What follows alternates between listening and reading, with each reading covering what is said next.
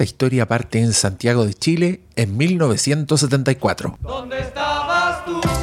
¡Eh! ¿Dónde estabas? Una pareja de pololos surca el camino hacia la frontera Chile-Argentina. Estoy hablando de mis padres que teniendo 25 y 23 años respectivamente, el padre y la madre decidieron subirse a un auto, hacer un road trip y se fueron a Mendoza a ver El Exorcista. ¿Qué está pasando? Se están preguntando ustedes. ¿Por qué estas personas viajaron? Lo que pasó es que fue una época complicada para la historia de Chile. Y esta era una película que llevaba del año pasado que estaba en Estados Unidos dejando, pero la soberana caga.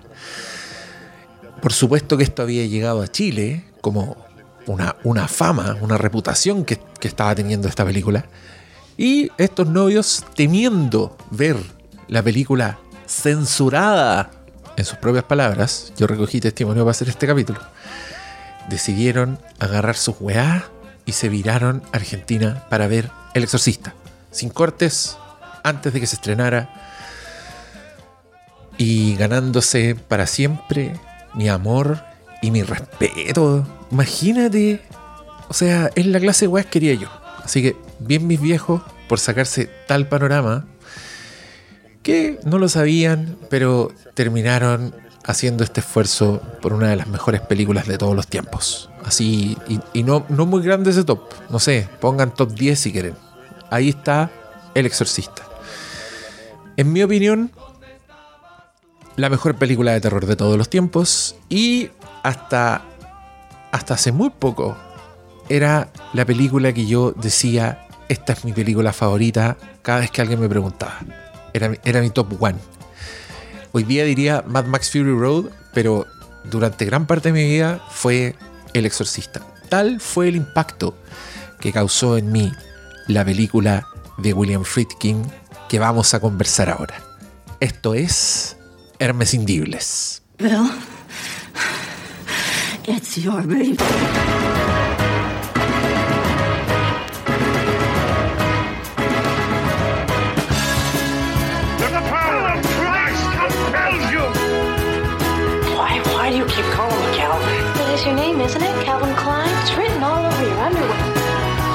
Didn't steal the dress, it was a mistake. It's not the dress, it's you.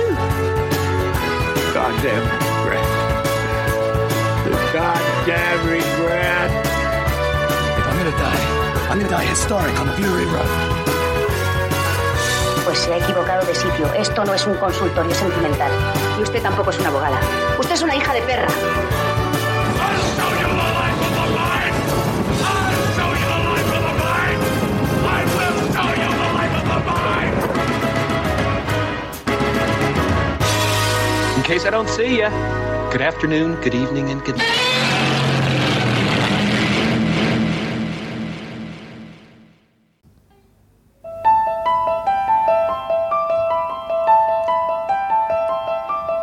Bastante tiempo después de ese viaje a Mendoza por parte de mis padres en su época de novios, quien les habla era un pequeño niño de 11 años, altamente impresionable y fanático del terror. Como ustedes se imaginarán, este niño había crecido con la leyenda del exorcista. O sea, mi mamá, que le gustaba hablar de películas de terror, no paraba de decirme que esta era la única película que le había asustado en toda su vida. Por ejemplo, me contó cosas del fenómeno El Exorcista, cosas así con las que yo crecí, como crecí sabiendo, por ejemplo, que la gente se desmayaba viendo El Exorcista. Crecí sabiendo que fue un fenómeno de taquilla, que había filas, así, filas y filas por ver esta, la que en opinión de mi madre, era la mejor película de terror y la única que le había asustado. Cuando yo tenía 11 años también, eran otros tiempos. No existía absolutamente nada de lo que existe hoy día. Con eso les digo todo. Nada de lo que existe hoy día existía. No, no exageremos, pero sí no existía eh, la película on demand. Sí, la película cuando uno quiere, esa weá, uff, era lo que estaba, no estaba tan lejos de ocurrir, pero estaba súper lejos cuando yo tenía 11 años y quería ver El Exorcista. ¿A qué voy con esto? A que yo había crecido solo con la leyenda y nunca había podido ver la película. No, no, todavía, todavía no había videoclubs para ir a arrendar películas. Faltaba poco, pero todavía no había menos había weas inmateriales como internet, pues, o sea, ¿de qué estamos hablando? Si existía el exorcista, existía en una lata de película, en una colección de alguien, y para verla tenía que tener un proyector. esa, esa era mi situación. Entonces, cuando vi en la tele un comercial anunciando que pasarían El Exorcista por televisión, yo me volví loco. O sea, esto en ese minuto se transformó en mi fecha más esperada de toda mi corta vida. Yo empecé a hacer un panorama. Fui a la casa de mi compañero de colegio y mi mejor amigo, el Fernando, a pedirle permiso a su mamá para que el weón se fuera a quedar a mi casa el día que iban a pasar el exorcista por televisión. Otro problema fue convencer a la mamá de que le diera permiso de ver esa película. Porque ustedes ya se imaginarán que yo hijo de este libertinaje cinematográfico, podía ver la película. Y creo también que en esa época existía la tranquilidad de que realmente no íbamos a ver la película, pues si la iban a dar en la tele. Entonces la iban a dar muy cortada, no iba a haber nada demasiado terrible. Pero de todas maneras, para mí, esta era la primera vez que iba a ver esta película y tenía que ser un evento. Así. Saquen la cuenta. Yo todavía me acuerdo, todavía me acuerdo de, de ese entusiasmo de, haber planificado con el otro, por ejemplo, que íbamos a comer. De, yo estar preocupado de dónde íbamos a poner las sillas alrededor de la tele. Es, mira qué lindo. Niños unidos en torno al exorcista. Nunca se me va a olvidar también que el día antes, o el mismo día, probablemente el mismo día, el día antes o el mismo día, mi mamá me empezó a hacer unas advertencias. Así me empezó a decir, ¿estás seguro que quieres ver esta película? Me, decía, te va a dar miedo, no la veas, después vas a andar con miedo. Esas fueron sus advertencias que fueron, eran bien inéditas, porque yo, como les digo, yo era un entusiasta del terror. A mí nada me daba miedo, no quedaba con miedo, pero mi mamá con esta película me empezó a hacer esas advertencias. Que ustedes se imaginarán, para mí era como airear un olor delicioso frente a mis narices. O sea, me crecían mal los colmillos, ¿cachai? Ojalá eso suceda, mamá. y cortemos acá, ya hagamos la elipsis al tiro. Décadas más tarde, casi cuatro décadas más tarde, estoy hablándoles en un programa que se llama Hermes Indigles, donde se habla de las películas más importantes de mi vida. O sea, este era el contexto emocional, para que ustedes cacharan, atravesando generaciones anteriores. Si esto hubiera sido una película, habría partido con un flashback así en los 70, como el de los Guardianes de la Galaxia. Ese mi papá es Kurt Russell, va ahí manejando por, por la carretera esa que serpentea por las montañas. Destino ver El Exorcista miren, lo idealizó un poco porque también iba mi tía, que yo creo que eran otros tiempos también. Si estos querían hacer así como un viaje largo, obviamente le encaletaban a la hermana chica de mi mamá, que en esa época tenía 15 años, y también fue a ver El Exorcista, y también se cagó de miedo. Y yo quiero hacer esa película. Yo ahora mismo voy a escribir la historia de, de estas tres personas que deciden ir a Mendoza a ver El Exorcista. ¡Ay, qué buena! Va a quedar hermosa. Ese será mi homenaje, mi, la manera en que voy a honrar este recuerdo. Pero, y aquí estamos. En este podcast partió el germen de esa idea. Veamos si llega a puerto. Pero bueno, quería saltarme las décadas, porque ahora les quiero hacer un resumen, no con tanto detalle y no tan enfocado un poco en, mi, en mis propias emociones. Pero lo que, lo que pasó con el correr del tiempo fue que, por supuesto que esa vez a mí la película me encantó. Y ahí se produjo como un viaje. El inicio de un viaje una relación muy larga con el exorcista. Que, dura hasta el día de hoy y seguirá durando. Que un poco me da, ¿cómo decirlo? Me da no sé, igual resiento un poco que la película sea tan famosa como desde ese punto de vista, desde el punto de vista del terror, de ser la película que te asusta, de seguir siendo la mejor película de terror considerada por los críticos, etc. Porque eso ya planta a la gente a verla desde lugares bien apestosos, eh, partiendo por de las nuevas generaciones, por supuesto, de ver a ver qué tanto me va a asustar esto. Y por supuesto que te encontráis con una película que es como un dramón, un dramón de la condición humana. Y si vais con ganas de asustarte, claro, no, no te va a llegar tanto, además que son otros tiempos. Hay visto todo lo que el exorcista engendró para adelante, todas las películas que fueron influidas por el exorcista ya las viste mil veces. Entonces, desde ese punto de vista ya es como una contienda desigual cuando plantan la película desde ese punto de vista. La gente que no la ha visto o la gente que quiere verla y que se entera de ella. Me da un poco de lata que la película sea eh, vista de- desde ese punto de vista porque creo que al tiro plantea la conversación desde un punto de vista que no necesariamente está mirando lo estrictamente cinematográfico. ¿Ya? De, de eso estoy hablando, pero mi viaje, que partió a mis tiernos 11, incluso antes de mi concepción, por el prólogo, me llevó primero a ver la película en la tele, disfrutarla mucho. Eh, después a estar ansioso esperando el momento de repetírmela. Que como les dije, tampoco no era fácil conseguir las películas, entonces será otra wea, la veía ahí en la tele y pum, te quedáis con el recuerdo y era todo lo que tenía. Y no podías buscar información, solo podías interrogar a tus padres.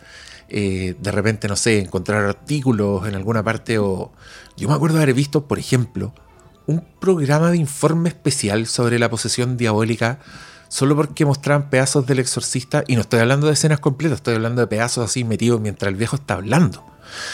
No, si era una sed impresionante. Entonces cuando llegó, por ejemplo, el, video, el video casero, y tuve la oportunidad de arrendar el exorcista, me encontré con dos impactos, y también fue como en la de nuevo, por primera vez, que por una parte no estaba cortada, no estaba censurada, entonces sí había, tú te das cuenta que habían pedazos que sacaron de la película y que eran bastante impactantes. Pese a que a uno lo impactaba la versión para televisión abierta, imagínate después verla, no sé, un, uno- un año o dos años después, haber visto ya, ya la sangre, como las cosas más gráficas. Y segundo, el lenguaje original que también es una weá de la que tú te privas cuando ves las películas en televisión abierta, como fue el caso.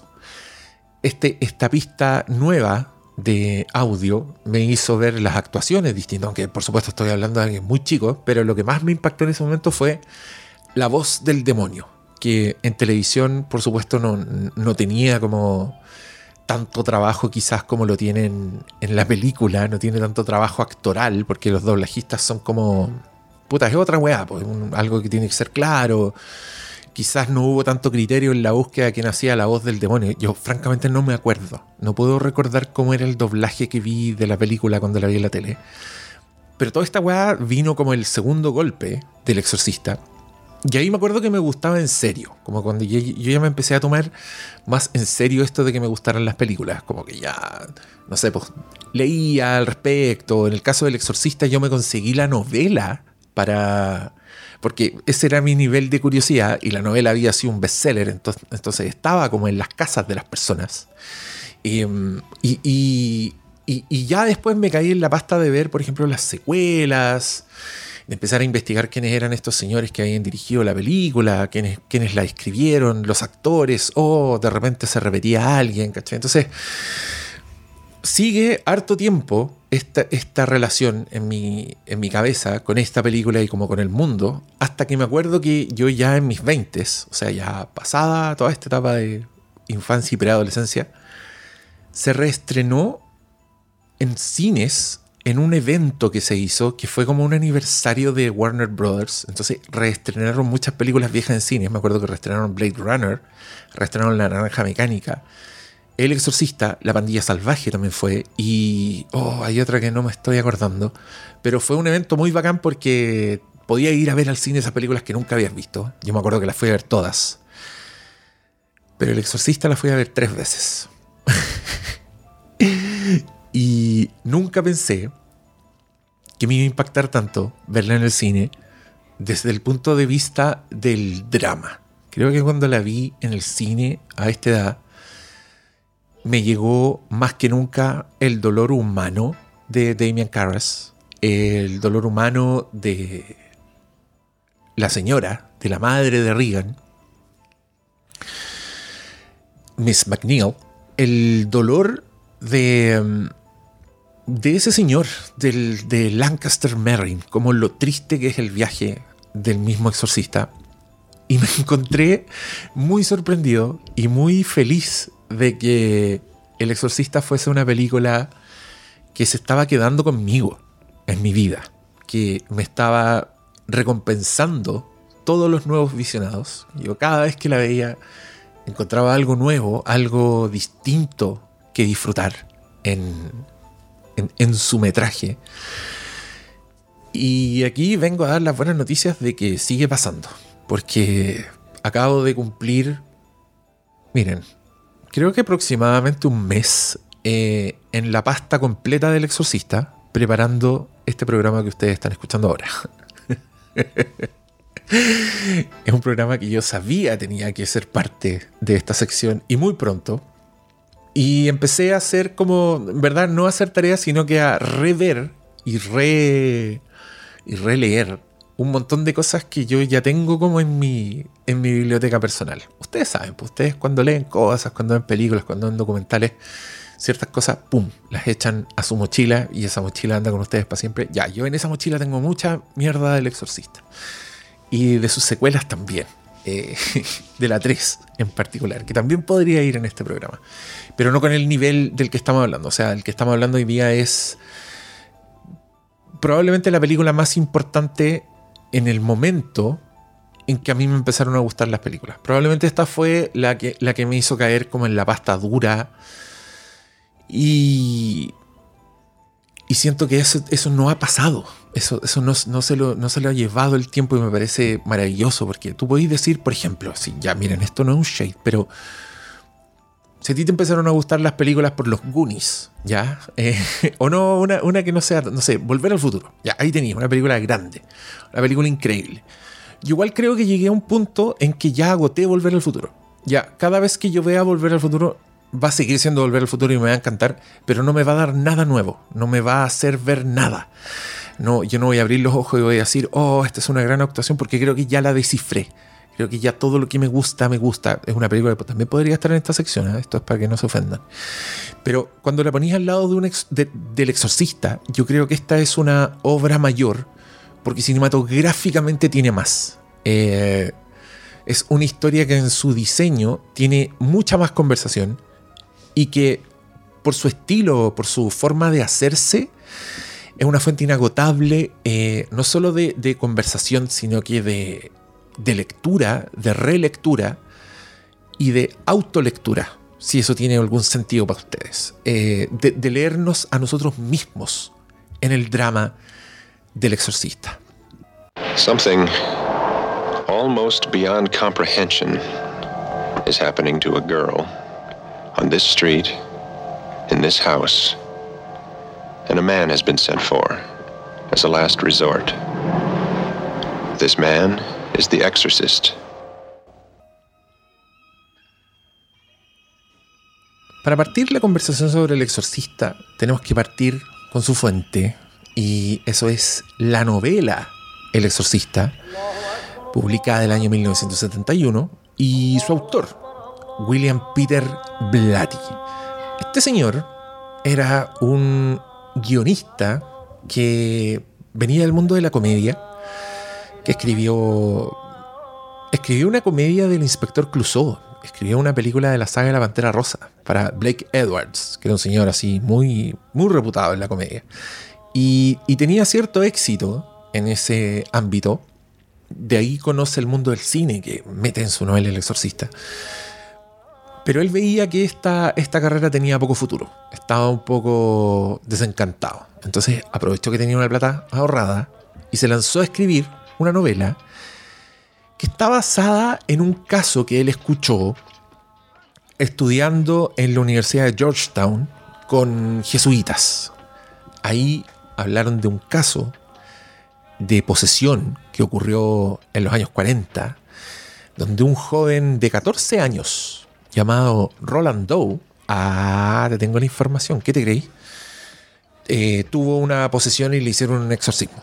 Esto dejó muy impactado a William Peter Blatty, que nunca más se olvidó de esto, y terminó escribiendo esta novela que narra la historia de la posesión de una niña de 11 años llamada Regan Teresa McNeil, que es justamente hija de una actriz de Hollywood, de una actriz bien famosa, de una actriz rica y famosa, y del exorcismo consecuente de esta posesión. Es una historia que es bastante simple, pero que tiene en, en su literatura varios, varias cosas que son bien regulares en este escritor, porque yo lo conozco, he leído más de sus novelas, entonces les puedo contar esto. Sus novelas suelen tener mucho, una, una ambición un poco filosófica. Tienen una ambición de estudiar un poco cosas que nos hacen humanos como eh, nuestra conciencia de la muerte, como nuestra fe, como, como las reflexiones bien profundas sobre el bien y el mal. Esa, le encanta esa weá, le encantan personajes que hablan de eso, que tienen ese tipo de problemas. Él quiere mucho también al, mundo de los jesuitas. Él siente mucha gratitud por ese mundo y, creo que eso se nota, se nota como el cariño.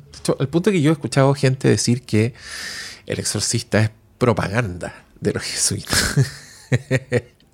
No, yo no voy a ir tan lejos. Yo voy a decir que es amor porque yo sí veo un cariño justamente en el, detrás de cámaras. Eh, ahí se ve el cariño. Se ve el cariño en cómo estos personajes se comportan cuando están solos, cómo, cómo viven. Eh, pero en fin, todo esto está depositado en esta novela.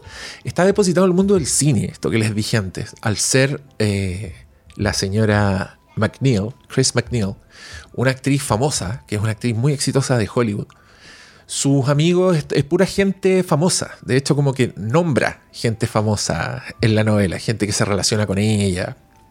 Y, esto también, al estar eh, ambientado en, Georgetown, que es eh, una, la ciudad donde está, donde, donde este señor estudió, donde este señor creció, son puras locaciones reales.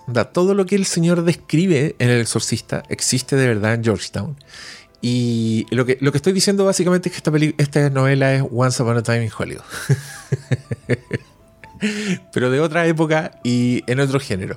Entonces tenía esta Chris McNeil famosa, Burke Dennings, que es un director inglés, que también es un personaje importante en la novela, también es de este mundo y, tiene de todo. Pues ella, la, la, Chris McNeil es una mujer divorciada, pero están estos elementos que le gustan a este escritor, que repite harto, pero condensados en esta historia que yo creo que gracias a su simpleza, o sea, niña de niña de alcurnia, de, la alcurnia contemporánea de ese momento, y, hoy día también, digamos, eh, una hijita de Hollywood es poseída por el demonio y deben hacerle un exorcismo para salvarla.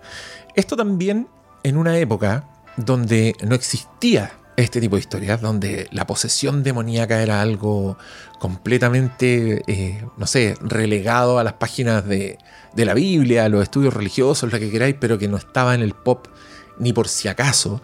Entonces yo creo que parte del fenómeno también viene de, eso, como de haber, fueron los primeros en llegar.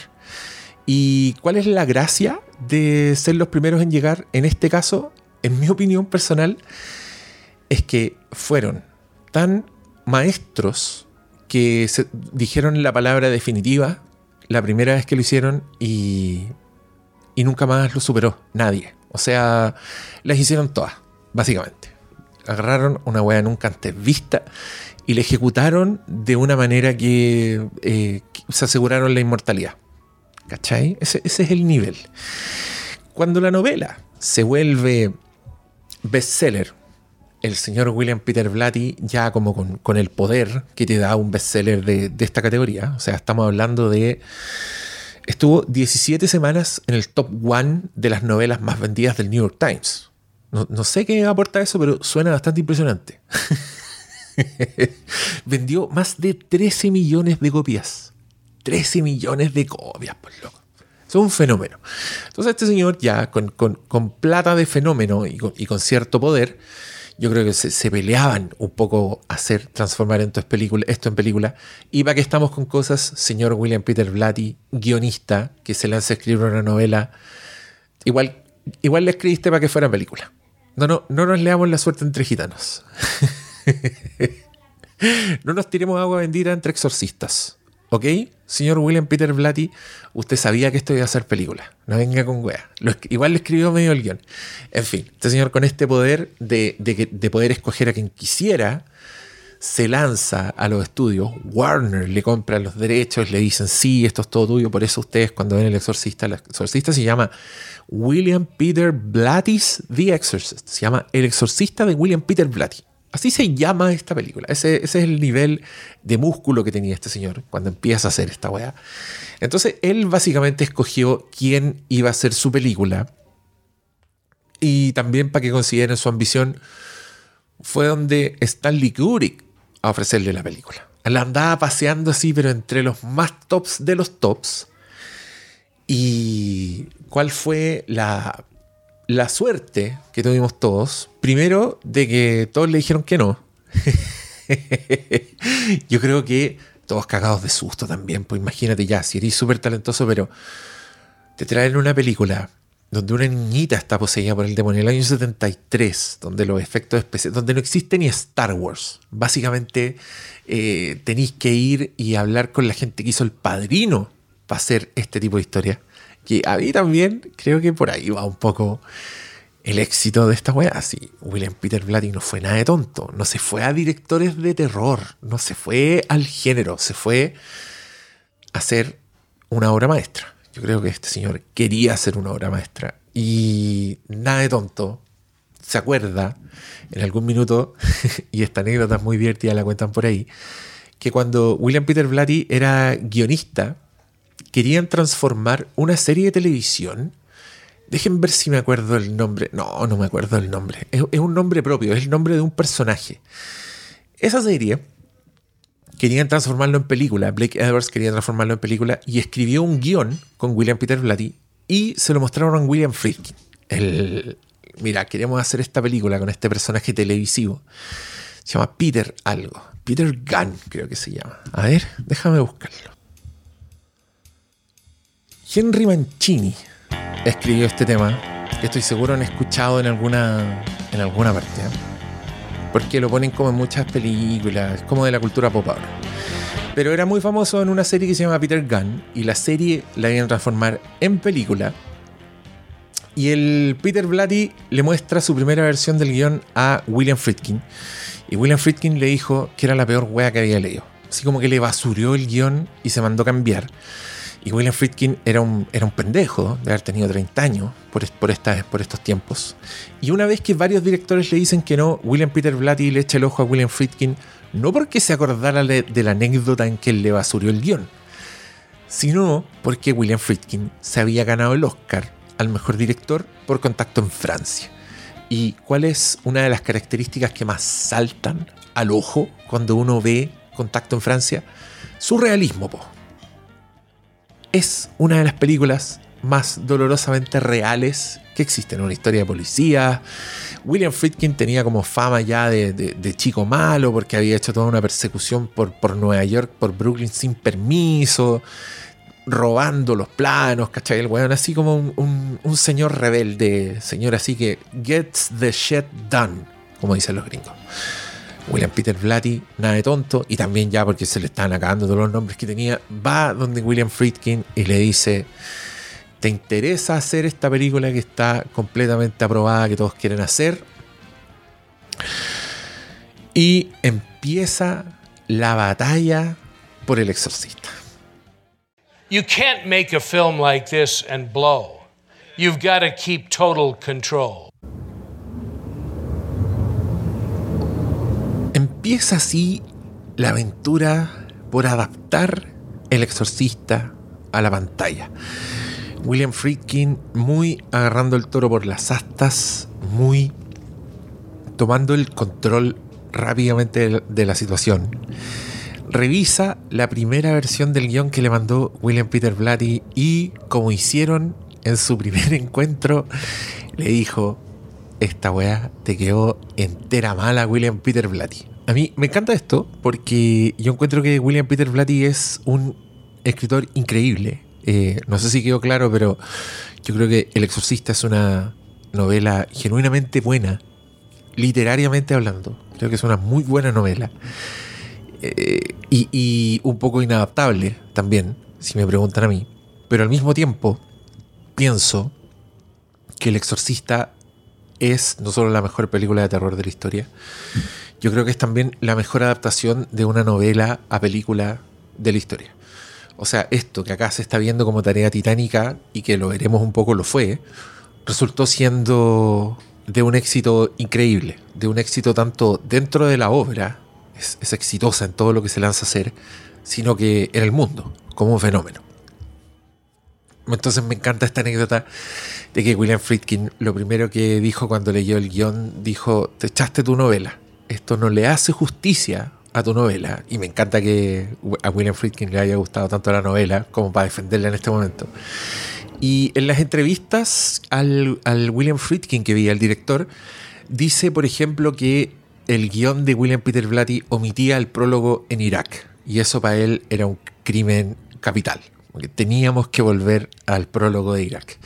Y me encanta que desde tan temprano este señor William Friedkin haya tenido tan clara la película en su cabeza, porque lo que hizo a continuación fue trabajar directamente con la novela, un poco como tachando las cosas que podían salir y como encerrando en círculos las cosas que tenían que estar sí o sí en el guion de la película. William Peter Blatty le entregó una segunda versión y ya con eso empiezan a trabajar, con esta segunda versión, con la orden de un poco la selección de William Friedkin de esto va, esto va, esto no va. Y no es menor, porque este fue el, uno de los Oscars que se ganó esta película. Tuvo 10 nominaciones al Oscar, para que vayan cachando. Pero una de las, la más, la más grande que ganó fue Mejor Guión Adaptado a William Peter Blatty, al mismo. Asumo que le dio las gracias a William Friedkin en esa premiación. más le vale. The winner is William Peter Blatty for The Exorcist. I would like to thank Mr. William Bloom, who taught me the rudiments and the craft of screenwriting, and Billy Friedkin, and my late parents, who came to this country on a cattle boat, and whose love and whose courage have brought me to this moment and to this place. You've honored them tonight, and I thank you very, very much. ¿Qué pasa con este guión? Que me, cuesta un poco analizarlo lejos de la película, porque acá creo que ya tenemos que entrar de lleno a hablar de la película. No porque dejemos de hablar del detrás de cámara, sino que ahora creo que van demasiado emparentados. Creo que ahora hablar de cómo se hizo la película es hablar finalmente de la película. Pero solo para efectos de orden, vamos a separar esas categorías. Entonces, eh, ahora hablemos de la película en sí, de, de lo que resulta. Es una película que en su estructura es bastante simple, lo cual no significa que no sea compleja, por favor, pero superficie es muy simple. Parte con un prólogo en Irak, donde hay un señor de edad bastante avanzada en una excavación, donde encuentra unas reliquias que tienen relación con un demonio llamado Pazuzu, aunque en este punto no sabemos nada, solo vemos un señor que está muy alarmado observando estas señales, estas reliquias que encuentra. Luego va a haber una estatua muy grande del mismo demonio, donde reconocemos la cabeza en la escultura grande a la cabeza que él encontró en la tierra junto con una medallita.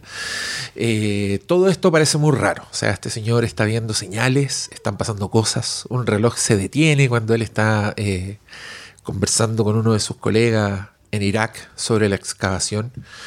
Y pareciera que un, carruaje como que medio lo ataca, casi lo atropella, le, le, pasan ese tipo de cosas y después se queda mirando esta, esta escultura en un, contra el sol en el desierto, que es uno, de los planos bellísimos de esta película. Y después de eso nos vamos un poco a nuestra historia, que parte en Georgetown, parte en esta casa arriba de unas escaleras muy largas, que es un lugar real, es un lugar que existe, que está escrito en la novela, así como la, la casa que está arriba de la escalera, que me encanta ese detalle, porque después fueron a hacer la película ahí mismo. Eh, donde hay una actriz que es Chris McNeil, que es una mujer muy famosa en este mundo, es una actriz muy exitosa que está muy temprano en la, madrugada estudiando un guion, porque ella está en pleno rodaje, está haciendo una película en Georgetown. Escucha ruidos, así unos ruidos bastante extremos y bastante indescriptibles, eh, y ella empieza a creer que tiene ratones. Este, este segmento es un poco para entender la vida de Chris McNeil y quiénes son estos personajes. Porque pronto conoces a Regan, que es su hija, que en la película tiene 12 años. Creo que le cambian la edad con la novela. Yo creo que esto es para hacer. Oigan, ¿saben que tengo de fondo la música del exorcista? Y es demasiado estresante. Como que no va con esto que estoy contando.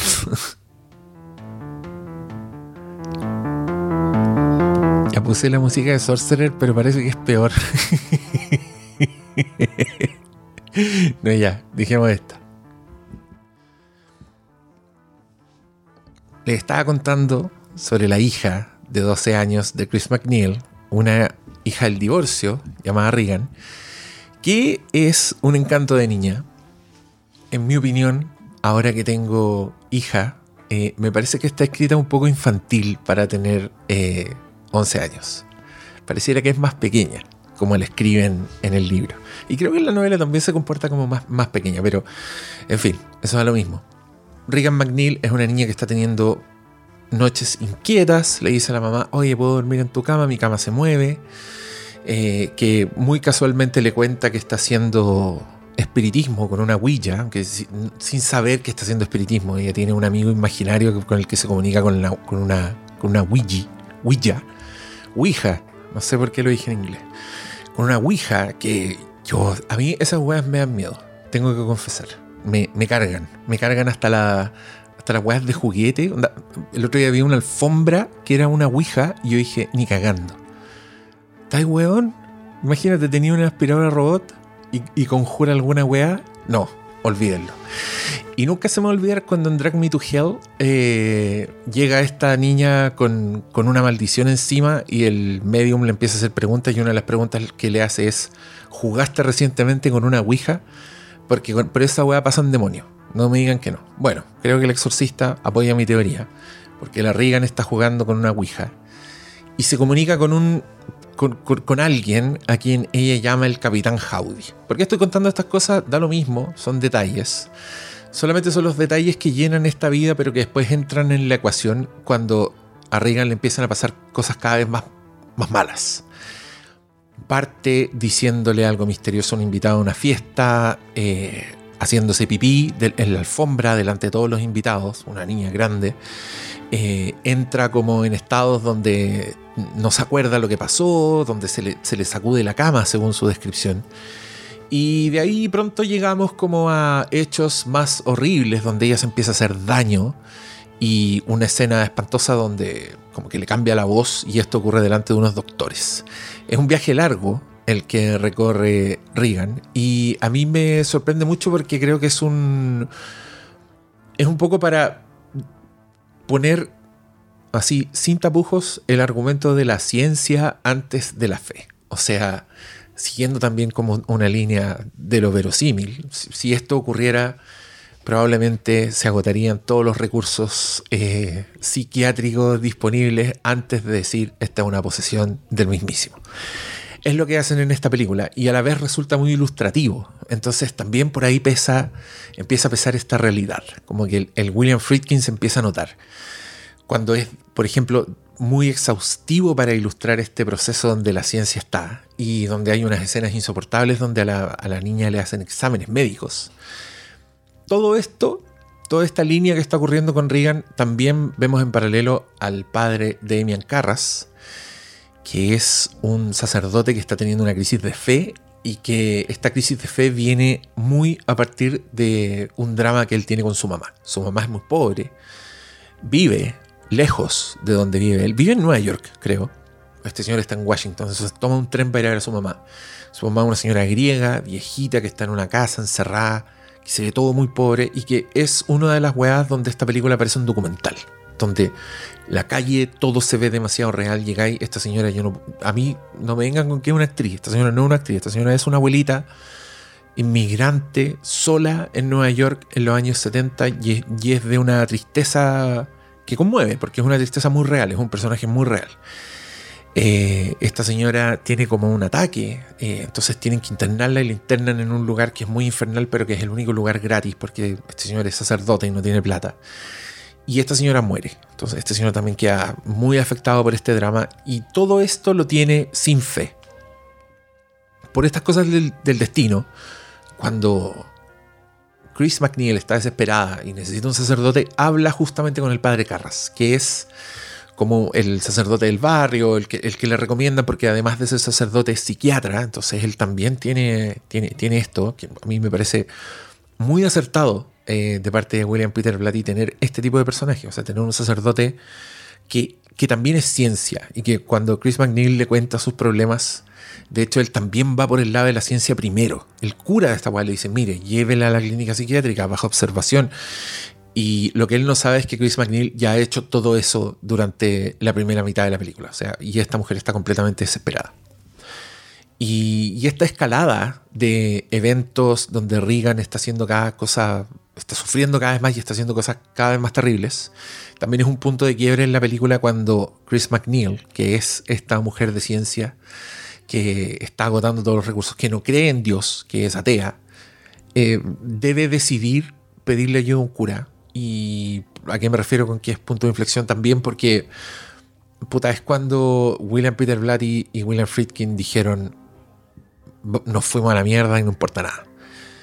Porque es la escena en que Regan se está apuñalando en la zona genital con un crucifijo un momento que todos llaman la masturbación con el crucifijo y yo me van a perdonar. Miren, no soy mujer, no opino, pero esa weá no es masturbación. Esa niña se está apuñalando, esa niña está destrozada.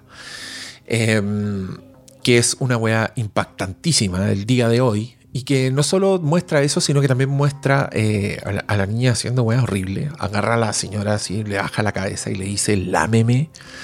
Y, y la sangre que tiene en su área genital y después de eso la golpea contra el piso y da vuelta la cabeza de una manera sobrenatural y le habla con la voz de un personaje que en la película murió asesinado. Ese, ese es el nivel de fractura que hay en Chris McNeil. Una de las escenas más intensas de la película, pero que la lleva a los brazos de, a los brazos de la fe no si decía los brazos del padre Carras sonaba como a. ¡Oh! El, el, el, héroe. Pero sí, un poco así. De hecho, en, un poquito más adelante en la escena está literalmente en los brazos de él porque se pone a llorar y él la abraza y la contiene. Porque es un bacán. Pero esta señora no logra convencerlo. Eh, está completamente desesperada. Pero sí logra que él vaya a ver a Regan. Y ahí es donde empieza el viaje de Carras, que parte como del shock absoluto, pero siempre dudando. Yo no sé por qué en la película... la película esto es un poco más difícil que en el libro, porque, claro, el, propio Carras pasa por su viaje donde él duda que esta niña esté poseída y todavía cree que puede irse al psiquiátrico.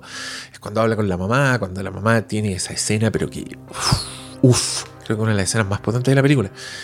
Cuando Chris McNeil dice, eh, muéstreme una doble de Regan y yo la voy a reconocer, pero esa cosa que está arriba no es mi hija, dice ella. Y lo dice con mucha intensidad, pero bueno, Carras todavía tiene que pasar por mucho para pa, convencerse de que esto necesita un exorcismo. Pero como está con crisis de fe, tampoco se convence tanto. Y, y la iglesia autoriza que se haga este exorcismo, pero prefieren tener a alguien con experiencia. Y aquí es donde vuelve a escena el viejito que vimos en Irak en la excavación, porque él es, por supuesto, el exorcista titular y el encargado de exorcizar a Regan. Eh, aquí hay un montón de escenas que yo voy a tener que contar. Eh, estoy, estoy, contando toda la película, pero es para que después yo diga en esta parte, pa, ustedes saben de lo que estoy hablando. Y también porque quiero hablar mucho de la no digamos diferencias entre la película y la novela, pero sí hay muchas cosas que yo creo que se enriquecen cuando, cuando lees la versión escrita de esa escena, porque te da un insight dentro de la mente de los personajes, que el señor William Friedkin se contenta con un poco con ilustrar, pero sin decírtelo. O sea, si yo les digo, por ejemplo, en qué piensa el padre Carras, ustedes van a decir, por supuesto, y el señor de la película está actuando así. El actor está como teniendo esa, ese viaje, pero lo ves desde el exterior nomás. La, la novela como que te confirma esas cosas y te da una, unas pistas. Y, aquí hay unas bastante importantes que a mí, a mí me gustan mucho. que me encanta que estén porque creo que William Friedkin las dejó igual, pero sin poder explicarlas. Cuando les cuente cómo, se va a entender mejor eso. Pero en este punto vuelve el exorcista titular. Y el tercer acto de esta película es básicamente el exorcismo, que son dos sacerdotes enfrentados a Regan, que es la niña poseída, en una noche fatídica, mientras eh, su madre aterrada espera afuera bordando. Eh, hace poco... ah, el mundo está muy tonto, pero hace poco leí a alguien quejándose que El Exorcista no era buena porque en el tercer acto el personaje de, de Chris era muy pasivo y no hacía nada. Mira, yo creo que lo que tiene que hacer esa persona es esperar a que se estrene el reboot del exorcista que está haciendo el señor que Halloween, porque le aseguro que ahí va a tener un personaje femenino súper activo al tercer acto. Y va a ser igual que todas las películas. Así que no me vengan a alegar contra una película donde todas las decisiones se tomaron para hacer una weá más real, más verosímil y por tanto más inolvidable y más efectiva. Eh, ¿De qué estoy hablando? Que no, no, no voy a aplaudir ni una iniciativa que vaya a que el exorcista sea más película. Porque esa es la gracia del exorcista, que no parece película la wea. Tiene. Es, es, como espiar en la vida de unas personas y, y, creo que es un esfuerzo conjunto muy grande. ¿Qué pasa después? Por supuesto, un exorcismo medio inolvidable. Yo, yo aquí me cuesta un poco referirme a la wea objetivamente. Estoy hablando así, haciendo unas comillas gigantescas, porque ustedes saben que no creo en eso, pero me es aún más difícil dejar la subjetividad. Dejémoslo en eso. Cuando yo hablo del exorcista no puedo dejar mi propia subjetividad de lado. Y a mí me parece que la secuencia del exorcismo es de un ritmo impresionante donde la weá nunca deja de horrorizar y que, y que tiene un, un, viaje completo donde tú sentís que estuviste en, en todas las escalas de las emociones durante el exorcismo. Y esa weá me parece impresionante porque todo lo que he visto sobre exorcismos desde entonces es una vulgaridad de alguien frente a un weón que está amarrado, gritando obscenidades y haciendo weas terroríficas. Y alguien está rezando frente a él tirando la weá bendita, pero no está esta weá como esta exploración psicológica que hay durante el exorcismo del exorcista. Esta película tiene un final, comillas, eh, agridulce. Es, es, es, amargo en el sentido de que mueren personajes importantes, muere el exorcista y muere el padre Carras en un sacrificio. Pero es dulce porque consiguieron salvar a Regan y porque el padre Carras tuvo un poco su viaje hacia recuperar la fe y uno se queda con la sensación de que Carras eh, logró estar en paz consigo mismo antes de morir a través de este acto heroico. Tiene un momento muy emocionante para mí, que es el final, cuando Regan, que no recuerda nada, según lo que nos acaba de contar Chris, se acerca a este sacerdote eh, y al ver su, su, cuello de sacerdote, siente un momento de gratitud hacia él y le da un besito en la mejilla. Eh, me conmueve mucho hablar de ese momento. Y, ahí termina y es una de las películas más eh, inolvidables y más puta, conversables de todos los tiempos. De verdad, no se queden con la weá de que, oh, la película es terrorífica. Ya. ¿Saben por qué no me gusta esa lectura? Porque si alguien dice, oye, no me dio miedo esta película, ya la, la weá está descartada.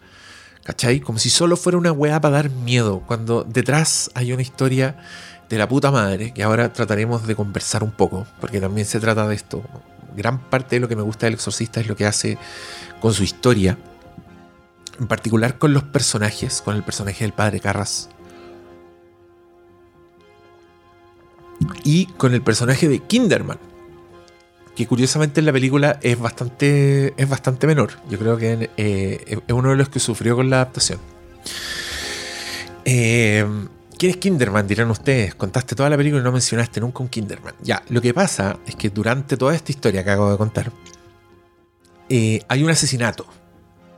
Y el que muere es el director de la película que está haciendo Chris McNeil, que es un señor borracho que en la fiesta aparece insultando al, al mayordomo.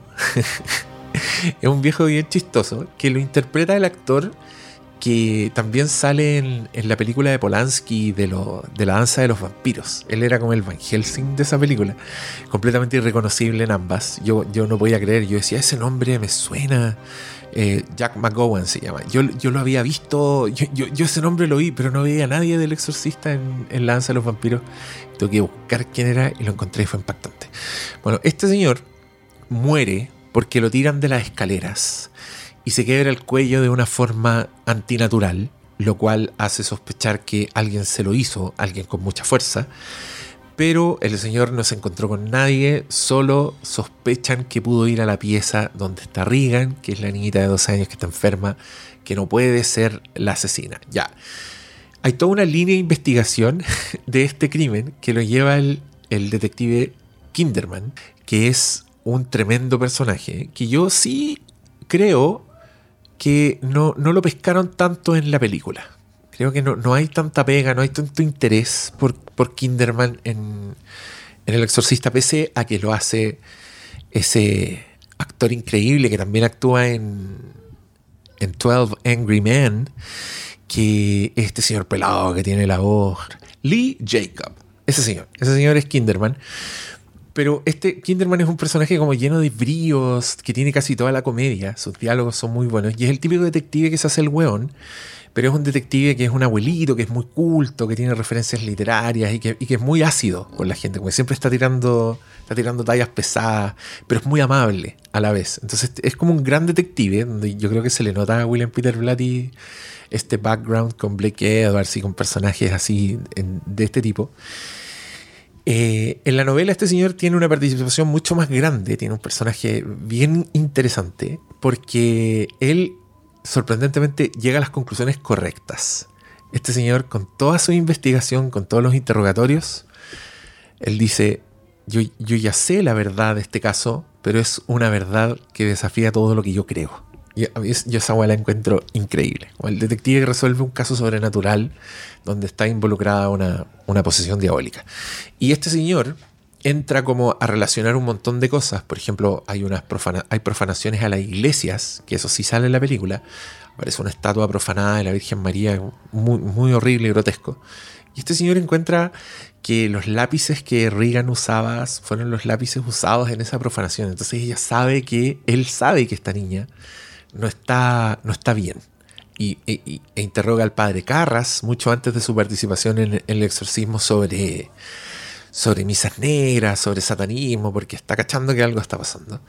Y, y, en la película este señor debe tener como tres escenas y son bien chicas, pero creo que conserva la esencia del personaje, pero no sé si le da brillo. No sé si tú quedas con ganas así de seguir viendo aventuras de Kinderman que sí ocurre cuando lees la novela, y también ocurre cuando ves El Exorcista 3, donde el, este mismo personaje es el protagonista. Es otro actor, pero es este mismo personaje. Y el otro actor lo hizo increíble. Ya, pero volvamos, volvamos a esta... A, a, ¿A qué me refiero? Quiero dar un ejemplo de esta conversación que hay entre la novela y la película, porque hay muchas cosas que Friedkin dejó que en la novela tienen un significado como tienen una segunda capa o tienen una explicación. Aquí voy a dar ejemplos concretos.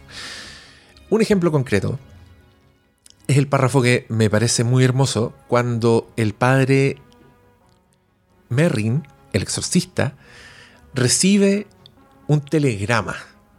Usted, si ustedes ven esta escena en la película, es un señor que está con las manos atrás, caminando como por un prado, y aparece un cura corriendo con un sobre que se lo entrega. Este señor lo mira y se lo guarda. Y sigue caminando con las manitos atrás por el prado. Ya, esa escena que uno la ve en la película y, es bonita, eh, no sé si entendís todo lo que está pasando en esa escena, porque en el libro lo exp explican todo. Y, y, y como describen esta escena es que primero le llega el telegrama. Eso es lo que le llega al padre Merlin. Es el telegrama de la Iglesia Católica que le está diciendo básicamente tiene que venir a hacer un exorcismo. Y este señor no lo abre porque sabe lo que dice el telegrama y se lo guarda sin leerlo. Sé que tengo que ir a hacer ese exorcismo porque, porque ya todas las señales me lo están dicho. Y la frase que usa William Peter Blatty para cerrar este párrafo es y continuó con sus despedidas. Eso está haciendo el padre Merrin en esa escena. Se está despidiendo de la vida. Porque el weón sabe que se va a ir a morir este exorcismo. Ah, díganme que esa weá no es increíble. Ya, esa weá es increíble. Está solo en la novela. Pero está esa escena en la película. Entonces yo puedo ver esa escena y puedo decir, "Ah, esto es lo que está pasando aquí. Y es así como lo está actuando este señor. Este señor ve el telegrama y lo guarda porque sabe lo que dice y sigue despidiéndose de lo que más le gusta hacer, que es el mundo. Eh, me encanta esa weá. Y otra cosa que también es muy clara en la, en la novela es el viaje interno de Carras. Cómo Carras pasa por toda esta crisis de fe. Onda, tú, tú- tú sabes sus pensamientos, sabes, la, sabes que está constantemente tratando de darse una explicación eh, racional de lo que está viendo, de lo que está haciendo Regan. Que Regan le habla con la voz de un vagabundo que le pidió plata en la calle. Eh, le, menciona a su mamá muerta, un montón de weas que no tendría cómo saber. Y este señor está completamente perplejo en la película. Y, y tú no sabéis qué está pensando, pero cuando tú lees la novela te das cuenta, te dais toda la vuelta con él. O sea, empezáis, eh, alguien le contó, alguien sabe, todo tiene una explicación lógica, esto no puede ser. Onda, yo que estoy teniendo crisis de fe, me voy a decir que ahora está el diablo y que tengo que creer completamente. Y por supuesto que el diablo también le saca esa weá en cara, de- destruyéndolo aún más. Y, y- y- con eso en mente, como que también lo sigues durante el exorcismo, eh, se- seguí su fractura cuando el diablo le, le habla como su mamá, que es uno, otro de los momentos, yo encuentro, más increíbles y dolorosos del exorcista. Una weá que no se me olvida nunca, una frase que vive conmigo completamente, a pito de nada me acuerdo de esa señora diciendo esa weá. Cuando sale de, la boca de Regan es eh, horrible y es inolvidable. Bueno, la novela, tú estás en los pensamientos de Carras todo ese tiempo. ¿A, a- a qué voy? A que es, es una experiencia rica, pero de alguna forma esa weá también está en la adaptación, pero no se molestaron en hacerlo explícito nomás. O sea, William Friedkin fue brillante porque el weón filmó la novela tal cual, dirigió a los actores para que hicieran la weá que tenían que hacer según sus pensamientos y lo dejó en una película y, y- y lo que te pasa con eso, al, al no estar explicado, es que tenéis la sensación de que estáis viendo un pedazo de la realidad, donde los personajes tú no sabéis lo que están pensando, donde no sabéis por dónde están pasando, y donde no se, no se molestan en aclarárselo a una audiencia. O sea, quizás esto es demasiado meta, pero estoy hablando de las cosas que hacen que el exorcista eh, no, parezca una no película, no parezca película. A diferencia de todas las convenciones eh, narrativas que tienen las otras películas que uno se siente en un terreno seguro, ¿cachai? No, acá tú estáis viendo realidad y, y- y no dejáis de verla. Y, y- como para, no sé, para ordenarnos un poco, pero creo que ya me saqué algo de encima al hablar eh, de novela y de, y de película, de algunas de las diferencias o de las cosas que a mí me gustan mucho de la novela. Ah, ya, no, sigamos hablando de la novela y de la película. La línea de la investigación de la novela, como les dije, es mucho más exhaustiva y tiene como más. ti- Tiene más historia, tiene más personajes, tiene más weas así. Y una de las más interesantes, que, tampoco pescaron en la película, pero que, insisto, dejaron lo suficiente para que exista y para que uno igual eh, lo, aplique, son los personajes de los empleados. Son eh, Carl y Ellie, creo que se llama la, la señora. Estos dos personajes en la novela tienen su propia historia y Carl tiene un tremendo secreto, que es que tiene una hija drogadicta que vive como en unos, en unos barrios pobres y él va y le da plata para que se compre drogas y a Willy, no, no Ellie, Willy no le ha dicho. Willy piensa que esta hija está muerta. Piensa, también es hija de Willy, no es hija solo del viejo, es hija de, de la empleada también. Y ella no sabe que este personaje existe. Y, y el diablo le saca esa weá. ¿Cachai? Pero bueno, eh, ¿por qué le conté eso en la línea investigativa? Porque el primer sospechoso de Kinderman es Carl, el empleado. Porque se establece también, y, esto también está en la película, que Burke, que es el director de cine asesinado, le tiene mucha mala a Carl. Y siempre lo está provocando, siempre le dice weas súper ofensivas. Entonces cuando aparece muerto el viejo, Carl es un sospechoso y Kinderman lo investiga mucho. Y ahí tú te enteráis de toda esta vida, de todas las weas que hace. Pero que todo esto son antecedentes porque después el diablo, la niña, a todos les saca alguna wea. A todos los personajes que, que tienen contacto con, con Regan poseída, se van de roast, por decirlo de alguna forma. A todo el diablo se las canta. Oh, tú tenías una hija escondida, ¿cachai? Y es así, es como muy, muy torturador. A Regan le saca, tú, tú pusiste tu carrera por delante, no pudiste salvar tu matrimonio, por eso tenías una pendeja traumada. Es así, el diablo es horrible, el weón tortura psicológicamente a todos los personajes. Pero, insisto, como que creo que hay suficiente de eso en la película. No, no, no tenían para qué repetirlo. O sea, el weón lo hace con Carras, principalmente. A Carras lo tortura de manera completamente psicológica, sacándole las weas que más le duelen. Mientras que eh, a Merrin le da como insultos más, más genéricos y no menciona a, a, Carl, no tiene, interacciones con esos, con esos, con otros personajes, pues que en la novela sí está, porque puta, describen más y pasan más weas, pero ya. Ahora sí, me voy a callar con la novela, lo juro. Y hablemos solo de la película, porque también hay cosas aquí. Miren, yo hice un punteo de cosas que me gustaría mencionar. Y una de ellas es el casting, porque creo que está relacionado con todo lo que estamos diciendo. Y el casting es, maravilloso, no solo porque encontraron a Linda Blair, que era una niña que en ese momento tenía 13, interpretando a una de 12, eh, que venía de una novela donde tenía 11, que fue capaz de hacer toda esta weá y lo hizo increíble. Así que bien. Eh, está Ellen Burstyn, que en ese momento sí era una actriz eh, reputada, que había trabajado con Scorsese, ¿cachai? Era una igual, buena actriz. Le dan este personaje, pero también creo yo, un poco con el ojo en lo real y en no buscar quizás distraer o, llevar la conversación por otro lado, no sé, no tengo idea de lo que estoy diciendo, pero ¿a qué voy con esto? A que el estudio quería para este personaje al equivalente de lo que, se, de lo que está en la novela. O sea, una actriz muy exitosa, muy famosa, muy hermosa. Entonces tenían a Jane Fonda, por ejemplo. Querían que fuera Chris McNeil. Querían que Audrey Hepburn fuera Chris McNeil. ¿Cachai? Así, estaban buscando el equivalente. Onda, hoy día, puta, irían donde Angelina Jolie. ¿Cachai? Así, ese, ese el- a esa le darían el, personaje del exorcista. Y querían dársela como a ese tipo de actriz, pero William Friedkin dijo no, Ellen Burstyn es mi Chris McNeil y yo lo aplaudo. Tenemos también a Jason Miller, que es el padre Carras, que es otro señor que parece sacado de la realidad y que hay una anécdota súper buena donde William Friedkin cuenta que él ya tenía un actor contratado para este personaje, que era Stacy Keach, que ti- tiene cierta fama, aparece por ahí en alguna película de John Carpenter. No, ya obvio va a decir alguien, no, ya estás basureando a Stacy Keach, perdón, no lo conozco tanto, pero Stacy Keach iba a ser el padre Carras y William Friedkin va a haber una obra de teatro donde está Jason Miller y conversan y, el señor le cuenta a Jason Miller que está haciendo el exorcista. Jason Miller lee la novela, va donde William Friedkin y le dice, yo soy este personaje, yo soy el padre Carras. El Jason Miller, ¿cachai? Después de leer la weá dijo, este soy yo.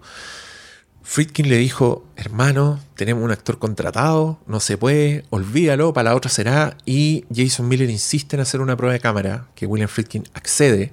Y cuando William Friedkin lo ve en la prueba de cámara, le comunica a Warner que va a cambiar al actor.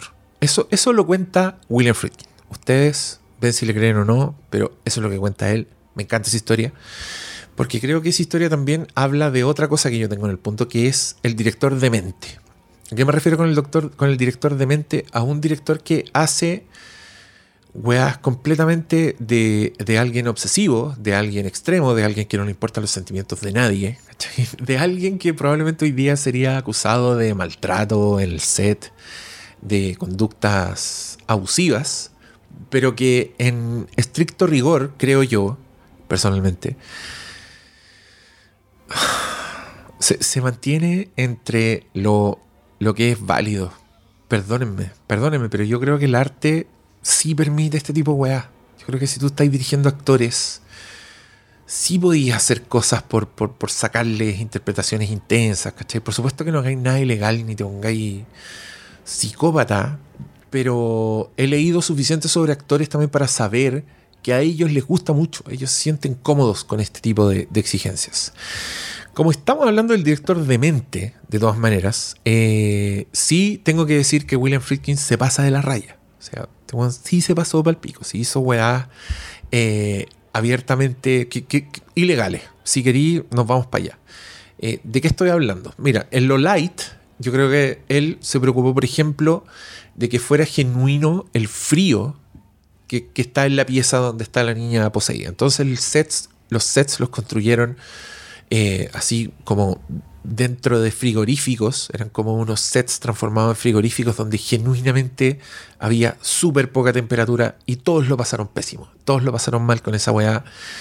Y, yo aquí estoy en el terreno de lo válido. Aquí yo digo, ya, pues sí, tal como James Cameron metió a la Kate Winslet y a Leonardo DiCaprio a la abuela, porque según él no se puede simular ese tipo de frío, sino que tenéis que sentirlo de verdad para que se vea real. Yo creo que acá es lo mismo. Yo creo que acá, si, si queríais ver el aliento de, los- de los personajes, teníais que hacerlo así. Si todos tienen que estar cagados de frío en cámara porque su personaje lo permite, tenéis que hacerlo así. O sea, importa. No, no es explotativo. ¿Cachai? De eso estoy hablando. Estoy hablando que tiene un propósito. Y en este caso, el propósito del realismo, para mí eso es válido. O sea, si yo fuera actor y hay que actuar en un frigorífico porque la weá estaba en una pieza donde niñita poseída por el demonio, démosle. ya. ¿Qué otra cosa hizo? Disparar pistolas en el set. ¿Por qué hizo esa weá? Ustedes dirán, oye, eso es ilegal. Obvio, pues si le dispara a alguien sí, pero disparar al aire, porque él lo que quería era hacer que la gente saltara, era tener a la gente saltona, literalmente, eso es lo que quería hacer. Que según William Friedkin eh, no se puede actuar, es una forma de, de hacerlo real, entonces, por ejemplo, hay un momento que es bastante inolvidable, donde el padre Carras está escuchando la grabación que hizo de la niña poseída, que es una escena bien terrorífica porque está escuchando la voz del demonio y los ruidos que hace el demonio, que ya hablaremos del sonido, pero es una weá bien inquietante. Y suena el teléfono donde está el padre Garras y él se sobresalta en ese momento. Se pega un salto y mira para atrás muy rápido. Ya, ese es uno de los momentos donde William Friedkin disparó un rifle para conseguir esa reacción. O sea, no le dijo, ahora asústate. No, lo asustó de verdad. Yo encuentro tan bueno el plano, encuentro tan bueno el momento, la, actuación del padre Carras, que también, también me parece válido. ¿Ok? ¿Dónde? ¿Dónde se pasó para pico? Ya, se pasó para pico con la Ellen Burstyn, pero se pasó porque físicamente él fue violento. Le dio indicaciones a, señores del set para que la tiraran con cables, que es cuando el diablo le pega una cachetada y ella se cae al suelo. Había alguien que la tiraba con un cable para que esa caída fuese eh, natural, real, dolorosa. Y al parecer la pobre Ellen Burstyn fue a quejarse porque le dolía. Decía, oye, me están tirando muy fuerte. Y el, el pelmazo William Friedkin, cuando ella se va, la indicación que le da al técnico es, ahora tírala lo más fuerte que podáis. Y la tiraron súper fuerte. La señora se cayó, se, se lesionó la espalda y le dolió tanto que esa reacción es lo que está en la película. O sea, cuando ustedes ven a Ellen Burstyn que se cae de espalda, pa, después de que el diablo le pegó una cachetada, y ella como que tira las manos para atrás y va a agarrarse la espalda de dolor. Ya, ese weón fue el William Friedkin y le pegó a la señora. Sí, mire, a la señora no se les pega a William Friedkin. ¿Sabe qué? La escena quedó increíble, pero si no queda tan increíble, da lo mismo. Da- el esfuerzo estaba bien puesto en toda la otra escena. Ahí, si hubiera sido no tan heavy, estábamos todos contentos. Así que ahí, creo yo, se nos pasó el director de mente. Pero tenía ese tipo de cosas también, que, que- que creo que justamente lo que lo hace hacer esta weas de mente, esta weas funa, creo que son parte de su genio. Porque tal como está haciendo esto en, su- en su- en sus métodos con sus actores, puta, igual lo está haciendo en el montaje, igual lo está haciendo en el sonido, igual está siendo súper osado con la wea. El weón está innovando. Aquí eh, no, no me cuesta entrar a hablar de esto, pero tiene referencias, él muy, comillas, elevadas. El William Friedkin es un señor que le gusta analizar las pinturas pinturas, le gusta anal- analizar movimientos artísticos, le gusta estudiar como la iluminación de las pinturas, le gusta mucho la ópera, la música clásica, ese, ese tipo de, de personajes. Y le, y le gusta mucho la historia del cine. Entonces también tiene referentes así de películas europeas, eh, donde tú veis claramente en El Exorcista que esas son las influencias. O sea, él no, no viene de las películas de terror, no está mirando eh, a Hitchcock. De hecho, en su documental, hay un documental que se llama Leap of Faith, que se los recomiendo a todos los que les gusta El Exorcista y quieran escuchar a William Friedkin. Es una gran entrevista, pero muy ilustrativa. Entonces, William Friedkin menciona una película y vemos un pedazo de la película y, está muy bien editado, entonces vemos un pedazo que, que sí, te hace decir, oh, se nota que eso lo usó en El Exorcista, ¿me cachai? Se lo recomiendo mucho. Eh, complemento perfecto para este capítulo. O si tienen que escuchar una de las dos cosas, vean Leap of Faith mejor. sí, esto no es tan bacán como esa película. Ah, es que esto es solo audio. Yo solo trato de seducir sus oídos y sus cerebros, no su ojo. Todavía. Bueno, volvamos. Este director de mente que empieza a hacer, que está haciendo todas estas cosas en todos estos espectros, también está experimentando con el sonido. Y, en otro documental, que también lo recomiendo mucho, que es un documental sobre, el aniversario 25 del Exorcista, eh, que es en otro tono, que es más como un making of, así como más anécdotas, más lloras. No, pues el otro es entrevista a fondo a William Friedkin, esta otro es más, es más bonus de DVD. en ese documental, el William Friedkin explica mucho su proceso y cuenta que vio la película El Topo de Jodorowsky y que le encantó el sonido de esa película porque era una weá súper real, algo que no había escuchado nunca y fueron a buscar a ese señor encargado de sonido y era un indio que no hablaba inglés y que sacaba sus propias cosas para hacer ruidos y el, y el sonido de la cabeza girando lo hizo girando una, una, como estrujando una billetera de cuero antigua y ese es el sonido que se escucha en el cuello. En fin, William Friedkin está disparando para todas partes, tanto en el set, literalmente, como metafóricamente. y creo que es el responsable de la grandeza de esta película. Sí, miren, todas las flores para William Peter Blatty por ser el creador, por ser el, originario de esta historia, el impulsor de esta iniciativa que se llama El Exorcista. Pero el que la rompió aquí fue William Friedkin porque no teníais derecho a hacer una película tan, tan perfecta, weón. Tan perfecta en todos los ámbitos. Esta es una película que, en mi opinión, es un 10 de 10 constante. Ya, ya le he tirado flores a las actuaciones. No sé si le he tirado las suficientes flores, pero son unas weas. No, le voy a tirar flores específicamente a Max von Sydow, eh, que es en otro acierto de William Friedkin le da el papel del padre Lancaster Merrin a un actor que no había hecho películas en inglés, que había hecho puras películas en sueco con Ingmar Bergman. Este señor es histórico de Ingmar Bergman. Y le da el personaje de un anciano como de 80 años que está enfermo del corazón y que va a hacerle un exorcismo a una niña de dos años. El personaje en la novela está descrito con una fortaleza siempre. Es un personaje que aparece y tranquiliza al resto, por ejemplo, así con su buena presencia. Es grande, es afable, es alto. Y yo encuentro que es demasiado un acierto como suplir todo eso con un actor más joven haciendo de viejo. Porque tiene complexión de hombre joven. Tiene complexión de ser un guan grande, como un guan fuerte. El, el padre Merrin da cierta, como que intimida a la vez, pero también te da cierta seguridad. Y puta, habría estado difícil encontrar un señor que hiciera esa weá. Algo que en la novela está escrito casi como un aura. William Friedkin creo que lo consigue con el casting de Max von Sydow. Un señor de 40 años, eh, como en el pic de su carrera artística en, su país natal. Y un desconocido, de- de- por decirlo de otra forma, un desconocido para Hollywood. Pero que viene como con, con el tremendo talento. Y que se cruza con otro talento que, uy, estoy, estoy siguiendo muy fielmente la pauta, aunque no lo crean. Se cruza con el talento de Dick Smith, que es el creador de los efectos especiales de maquillaje del exorcista. Este señor es otro héroe de la historia del cine y que estuvo en hitos como El Padrino, como Taxi Driver. Ustedes dirán, oye, pero el maquillaje de, del padrino, ¿qué me importa a mí? ¿Cómo? ¿En serio? Estamos hablando de el padrino mismo, Don Vito Corleone. Don Vito Corleone es una creación de Dick Smith y de Marlon Brando. Paremos de tirarle flores al puro Marlon Brando.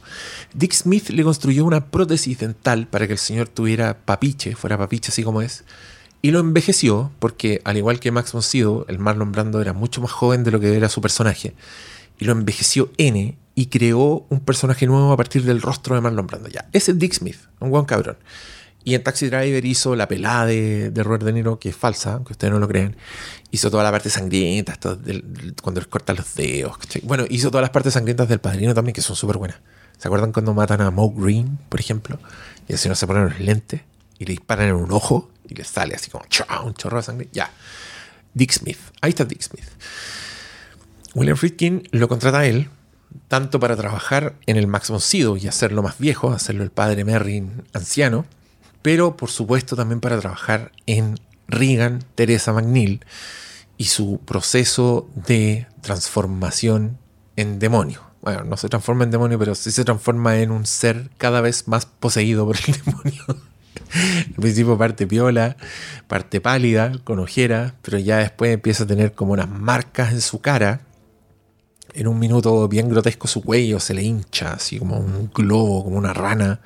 Pone los ojos blancos, todas estas weas que no se habían visto en esa época. Eh, voy a insistir con eso a cada rato. Pero después ya pasó como por hazañas ma- mayores, como dar que la niña dé vuelta la cabeza, por ejemplo. Eso también lo hace Dick Smith en colaboración con el, creador de efectos especiales, que es un señor que se llama Marcel Vercoutier, que nunca se me olvidó porque ese nombre es muy bacán.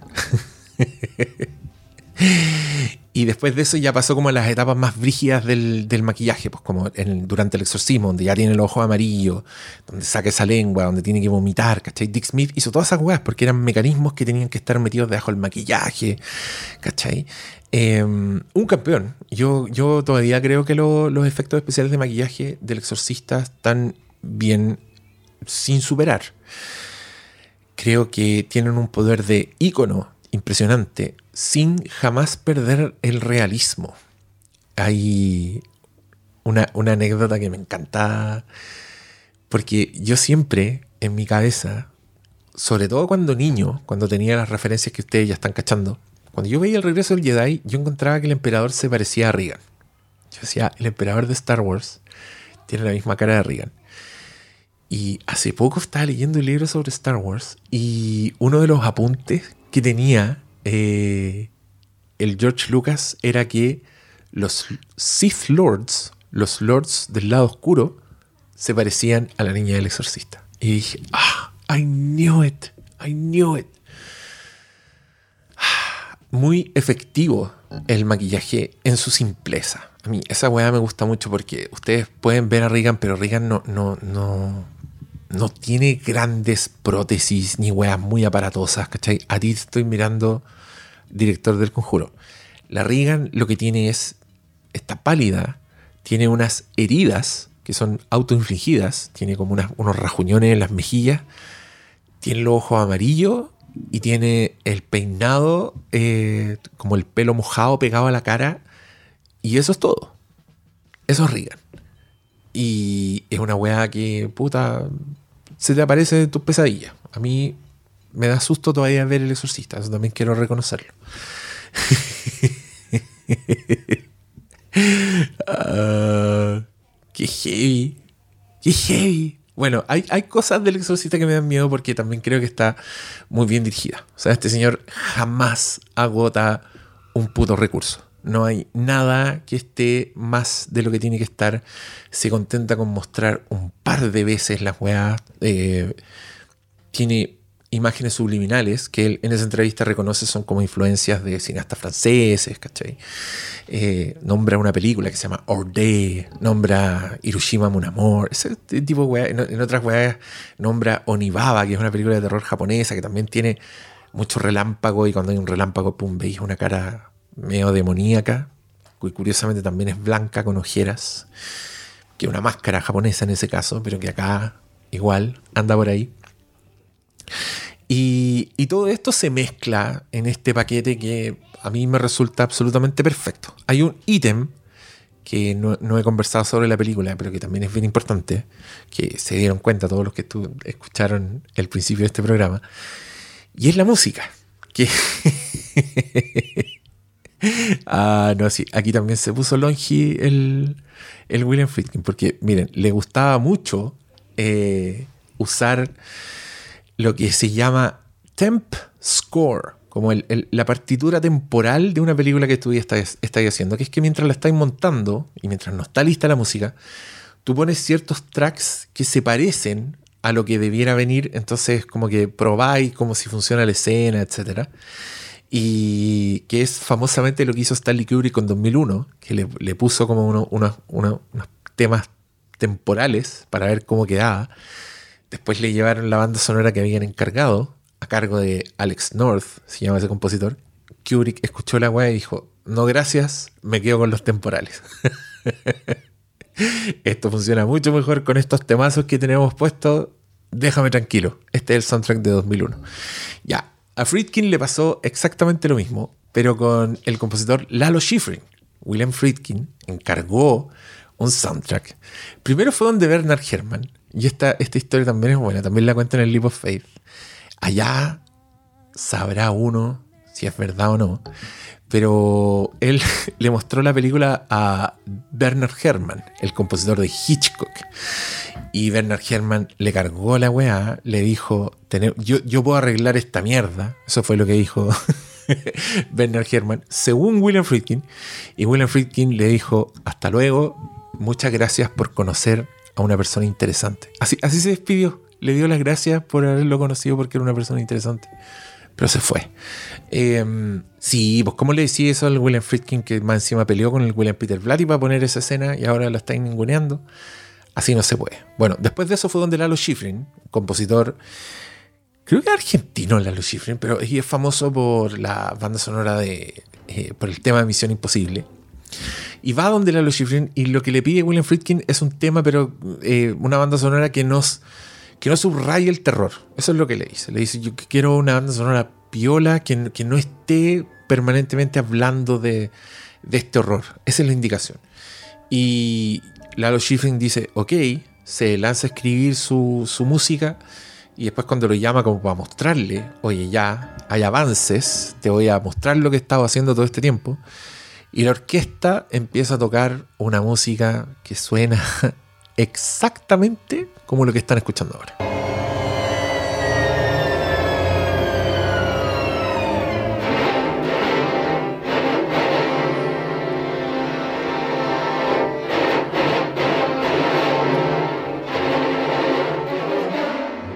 Ustedes entenderán que el William Friedkin dijo, Lalo, esto no va. Se pelearon para siempre, dice William Friedkin. Lalo Schifrin no lo habló más por rechazarle su trabajo que había hecho con, con tanto esfuerzo para su película. Y se fue el Friedkin a buscar temas que ya existían. O sea, aparte de los que ya había usado, los que le gustaban, dijo, necesito una música, necesito poner esto. Fue así como llegó a Tubular Bells, esa que puse bastante rato al principio del programa porque él buscaba algo parecido a una canción de cuna y le encantaba el, el particular, en particular una canción de cuna en específico, que es un tema de música clásica, que es la típica canción de cuna en verdad, esa. tun, tun, tun. Ya, pero la versión clásica de eso es lo que te dice el, el Friedkin. Hasta que escuchó esto. Los Tubular Bells, que son famosos por el exorcista, que se transforman un poco como en, estás muy asociado a este sonido al exorcista, es como su, tema central. Está tan pegado esta canción al exorcista como el, como el quick quick a psicosis, a la escena de la ducha de psicosis. Y, y, y- y terminan así su película. Ahora ya tenemos que pasarnos a la recepción, porque ya hablamos de la película, hablamos de cómo se hizo. Pero a mí me gustaría hablar también de lo que pasó después del fenómeno. Ya hicimos un poco el adelanto cuando les conté todo esto de esta aventura de mis padres que fueron a ver esta película argentina. Ya, esto ocurre justamente porque es un fenómeno mundial, El Exorcista. Se transforma en una... eh, en un estreno que rompe todos los éxitos de taquilla que ex- existen hasta el, momento. Pero no solo eso, sino que se transforma un poco en un fenómeno sociológico, donde la gente habla mucho de esta película, porque salieron completamente horrorizados, porque es algo que nunca habían visto, y se empieza a expandir la noticia de filas eternas en el cine, gente que no puede entrar, gente que se desmaya, eh, empieza después ya como con este éxito de taquilla y con éxito de crítica también. La película tiene 10 nominaciones al Oscar. Entonces, ¡pum! Le dieron el gran palo al gato. El, el plan de William Peter Blatty de romperla con una novela y ya sentarse en sus laureles y dedicarse a escribir libros toda su vida fue tal cual lo que ocurrió se ganó solo dos Oscars, sí, pese a tener nominados, pero en las categorías cabronas. Se ganó el Oscar al mejor guion adaptado, como les conté antes, y se ganó el Oscar al mejor sonido. Merecido, en mi opinión. Pero también se perdió los Oscars a mejor película. Yo se lo habría dado. Mejor actriz, Ellen Burstyn, la madre de Reagan. Mejor actor secundario, Jason Miller, el padre Carras. Mejor actriz secundaria, Linda Blair, Reagan. Mejor director, William Friedkin. Yo todo esto se los doy. ¿Saben qué? No sé quién se los ganó, pero se los doy todos al exorcista. Mejor cinematografía, Owen Roisman, que también, increíble, gran director de foto, fallecido recientemente, lamentablemente. Mejor dirección de arte y mejor edición, que también yo se lo habría dado al exorcista. Díganme qué película está mejor editada que el exorcista, por favor. No, sé que la que ganó mejor película ese año y también se ganó mejor director fue El Golpe, que es una película con Robert Redford y Paul Newman, otro clásico del cine. Pero, puta, ¿de qué película hablamos más hoy día? ¿Del exorcista o del golpe? Yo hablo más del exorcista. ¿Y tú? ¿Mm? Mal ahí, los Oscars, como siempre. Yo se los habría dado a todos. Creo que es la, la última vez, es la primera y última vez que una película de terror, sí, abiertamente de terror, tiene nominaciones tan importantes en tantas categorías. Porque ya está bien, eh, no sé, Get Out sacó hartas nominaciones. Es una película de terror, sí, pero yo creo que esa película pesa más lo social que lo, terrorífico. Y si me preguntan a mí, por ahí fueron fue tanto, tanto Oscar. Eh, así que esta sigue siendo la única. Hay quienes dicen que El Silencio de los Inocentes es la otra, que también tuvo categorías, pero es más policial que terror. pues, ¿Para qué estamos con cosas? Tiene elementos terroríficos. La voy a considerar de terror para estos efectos también, pero igual, pues tenemos como dos películas en cuanto, 50 años. No, pues, así no se puede. Muy bien por, lo, por, por, por este éxito. Y aquí también les quería comentar que si les interesa y le pegan al inglés, busquen un YouTube un documental que se llama Cultural Impact of the Exorcist, eh, el impacto cultural del exorcista, 1973, porque este es un documental que se hizo el 74. O sea, es como un poco una re- retrospectiva, como, ¿se acuerdan de los hueones que nos pusimos cuando se estrenó el exorcista? Pero que es bacán porque tiene muchas imágenes filmadas fuera de los cines, la gente que va saliendo. Y aquí, disculpen los que no hablan inglés, pero quiero escuchar un ratito de este documental porque es muy chistoso. Dura 20 minutos. The crowds were so intense at all the theaters that they became a police concern. Uniformed guards were hired in all instances to keep thoroughfares clear and Llegó la policía violation of the a cuidar las filas. Mira, hay un carabinero hablándole a la, a la turba. Uh, it's, it's something I never saw in my whole entire life. This is something different. And Mira, policías impactadísimos con este fenómeno. Mira, la gente empujándose para entrar al cine. Keep your line in. Un policía con megáfono hablándole a la turba. Toda esta gente fue al cine a ver una película de terror. Me está line O sea, gente que no puede entrar. Mira, y estos son unos adolescentes que están entrevistando y ella está muy impactada con la niña que giraba la cabeza.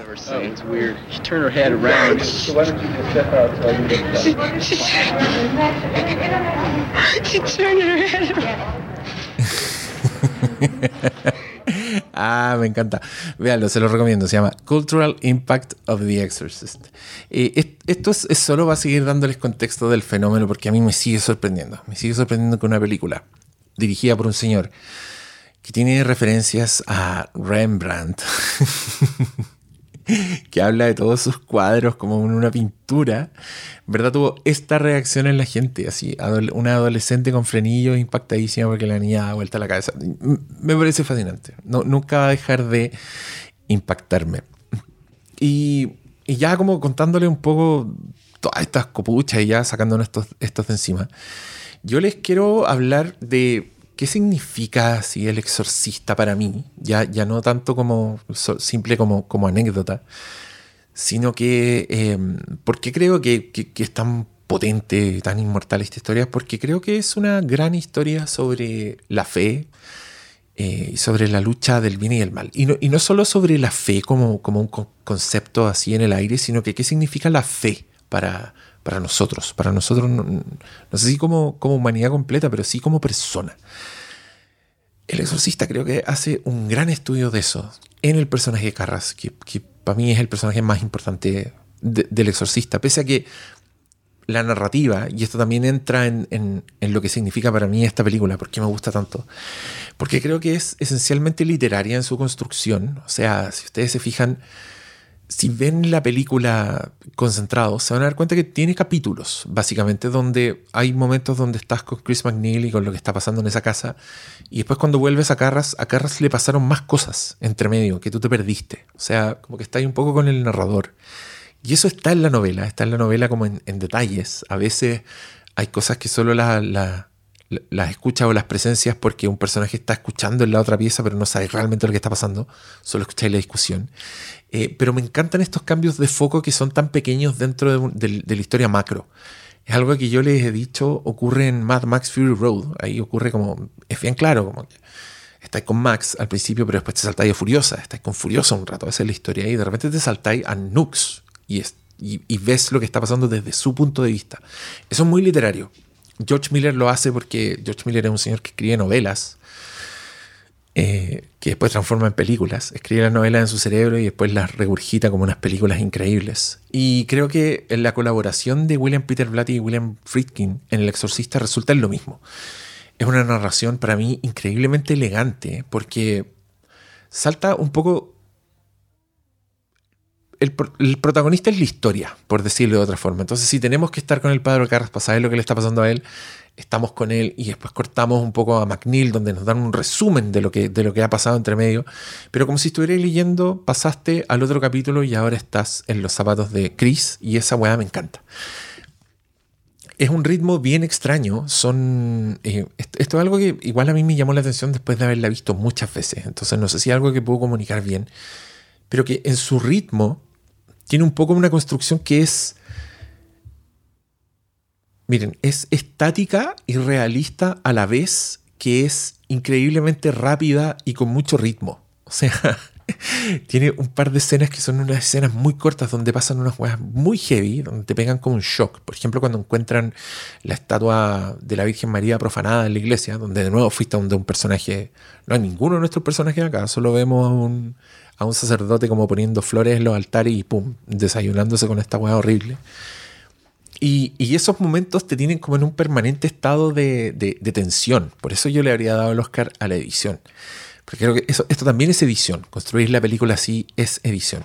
Tiene, por ejemplo, momentos que no tienen nada de terror, pero que sí te llevan como a lo inquietante, como cuando el, el padre Carras está en el metro y se encuentra con este vagabundo y justo viene el metro de manera que el tren, las luces, hacen como un efecto estroboscópico en la cara del, del vagabundo. Ya, eso, por ejemplo, es una forma de estar haciendo unos- un, estacato de cosas, de, de cosas tensas, eh, mezclado con el sonido. También hace unas juegas con tener unas secuencias con mucha bulla para después cortar a un silencio absoluto. Y todo eso tiene un efecto un poco en tu psiquis y en cómo estás absorbiendo estos personajes. Onda, te pone en un estado mental antes de horrorizarte. Y esa weá la encuentro brillante. Creo que es un, cineasta mayor ejerciendo un músculo eh, muy por encima de lo, de, lo que estamos acostumbrados. Por eso, por eso vuelvo a, que me carga que digan que "Ay, es solo una película de terror porque ah, no me asustó el exorcista. Y ya pico. No da miedo. Filo. A nadie le da miedo. Ok. Sigamos apreciándola por la gran película que es. Oye, que yo lo pasé mal cuando fui a verla en el restreno. Ah, mira, qué bueno, qué bueno como acordé esto porque sirve como advertencia. El Exorcista tiene dos versiones actualmente que ustedes pueden acceder a ellas con relativa facilidad. Si son suscriptores a HBO Max, por ejemplo, y buscan El Exorcista, van a encontrar El Exorcista y van a encontrar una que se llama El Exorcista, la versión que jamás viste. Esa película, no la vean, por favor. Yo- a mí me parece entretenida como anécdota. Eh, en su momento fue bacán, porque se estrenó en cines. Fue la segunda vez que yo la, la vi en el cine. O sea, no la segunda vez, porque la primera la vi como tres veces. Pero la segunda oportunidad en que se pudo ver El Exorcista en el cine fue cuando se estrenó globalmente esta versión. La gracia es que tenía eh, una escena que era mítica, una escena borrada mítica donde Regan aparece y baja las escaleras haciendo una araña. Esa escena está en la novela, pero el, mito que crecía era que la escena era brígida y por eso la cortaron. la realidad era distinta. La realidad era que les quedó un poco flight y que William Friedkin no tenía dónde ponerla. Él decía, esto, esto es, un, es, anticlimática, son dos clímax a la vez y se anulan. Eso es lo que decía, porque es cuando a, a Chris le acaban de comunicar que Burke Dennings está muerto, que el director de cine murió. Y después de eso, inmediatamente después de eso, aparece la araña. Y Freaking decía, no, eh, le quitaba el impacto a la noticia. Y yo siempre le encontré la razón. Cuando él decía eso, sí, es verdad. ¿Por qué, ¿Por qué te haría eso? Entonces, cuando se estrenó esto, yo lo fui a ver, ya vi la escena de la araña. mm, como que se nota que son weas agregadas. Y tiene cosas abiertamente ofensivas, como... Ah, esto de meter como la cara demoníaca de manera subliminal, ¿se acuerdan? Esa cara blanca que es horrible, que aparece de pronto en unos cuadros, aparece durante el sueño de Carras y aparece durante el exorcismo, ya. Ese plano es la versión, comillas, que nun- nunca antes visto, el William Friedkin se cebó y empezó a agregarlo en todas partes. Entonces hay muchas escenas donde aparece y a mí siempre me distrae. Siempre digo, ah, ¿por qué tenían que meter un mono culiado aquí? Si aquí no iba. Esa era, esa era mi sensación. Y lo otro que me parece imperdonable son como unos, unos, intervenciones digitales que ya son francamente ofensivas. El, cuando, cuando Reagan está con el psiquiatra que le hipnotiza, le cambian como la cara de manera digital. No, imperdonable. Así que ya saben, eviten esa versión, salvo que ustedes sean fans completistas del Exorcista y quieran ver una versión distinta, pero que se, ahorran, tiempo viendo las escenas borradas abiertamente. pero filo, vean esa, pero no, que no sea esa la que se repitan, que no sean esa la que, la que ven después de escuchar este podcast. Eh, harto tarde le estoy avisando, quizás alguien primero vio la película y después escuchó el podcast. Mejor lo voy a poner en la indicación del Patreon. Pero bueno, eh, cuando se reestrenó esta película, esto es lo que les quería decir. Yo por supuesto que viví el horrible momento de ser el Old Man Yells at Cloud, porque fui eh, a una función donde había un público completamente adolescente y donde a nadie le gustó la película. O sea, estuvieron todos así como alegando, riéndose, no tomándose, no tomándosela en serio. Y yo ahí, imagínense, la persona que le estuvo hablando todo este rato, en esa función, con niñas escolares, riéndose de mi Regan Teresa. Así no se puede. Alguna vez en algún podcast con el pastor Salas dije también que El Exorcista, y esto me pareció en una de las veces que la vi de nuevo, que me acuerdo que yo estaba bien pegado con la estructura del guion de deportes. ¿A qué voy con esto? Que los guiones de deportes tienen cierta estructura, en el sentido que te definen, por ejemplo, un protagonista claro y te definen como una meta específica que tiene que ver con el mundo de los deportes, como un gran torneo, una gran pelea, como el caso de Rocky, un partido, ¿cachai? Para el cual se entrenan y que finalmente llega el momento en el tercer acto y tú, lo- la adrenalina de la historia es saber cómo y si es que triunfan o pierden.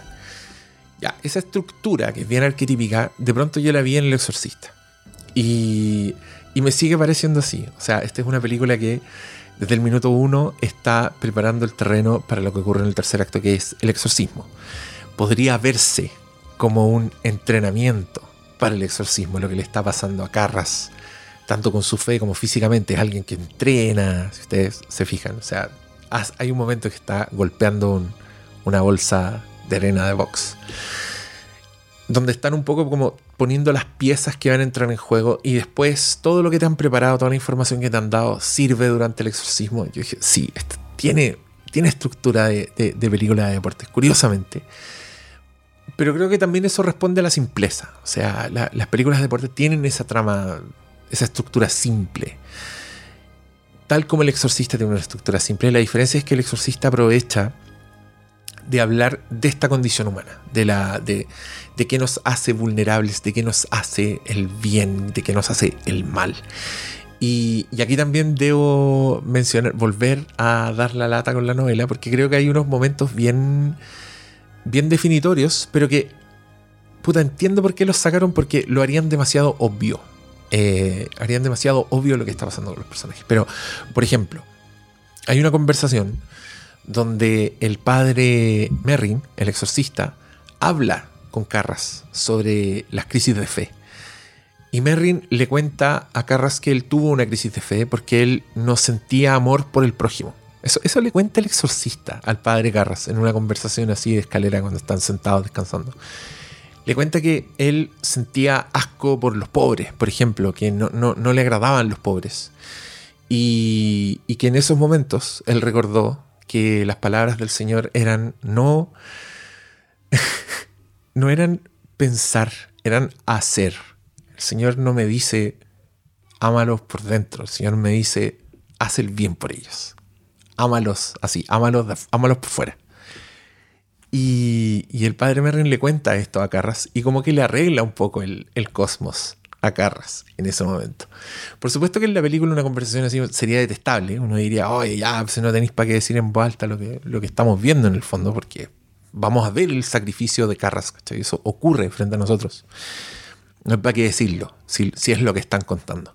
Pero ese complemento me parece muy interesante. Y aquí hay otro complemento sobre la novela que aquí básicamente le estoy respondiendo a William Friedkin. Mira la weá que estoy haciendo, porque en el documental, en este, en el Leap of Faith, él habla del final del exorcista y dice que él no entiende el final del exorcista, básicamente. Él te dice que el momento en que Carras es poseído él y mira a Regan que está en el suelo así, como, con las manos así a punto de ahorcarla, y él grita no y se tira por la ventana, eh, William Friedkin dice que él, no entendía por qué tenía que transformarse antes de saltar. Él decía, yo quería que él saltara como demonio, porque eso significaba que le ganaba al demonio. Pero William Peter Blatty insistió y le dijo, no, él no salta por la ventana como demonio, salta por la ventana como padre Carras. Porque eso es lo que hace consciente su sacrificio. ¿cachai? Eso significa, eso es lo que hace que él recupere la fe. Por eso él se confiesa en sus últimos minutos de vida. Porque entendió esto. Y en la novela creo que eso está mejor explicado porque hay un antecedente. Y esto ya es, es demasiada explicación. Yo creo que por eso lo sacaron. Pero yo se los voy a contar a ustedes. Ah, espero, que le- espero, espero que estén escuchando todavía. Pero miren, en, en la novela El Exorcista, cuando el padre Carras está investigando sobre posesión, encuentra un caso que lo describen en la, en la novela y que es bastante ter- terrorífico.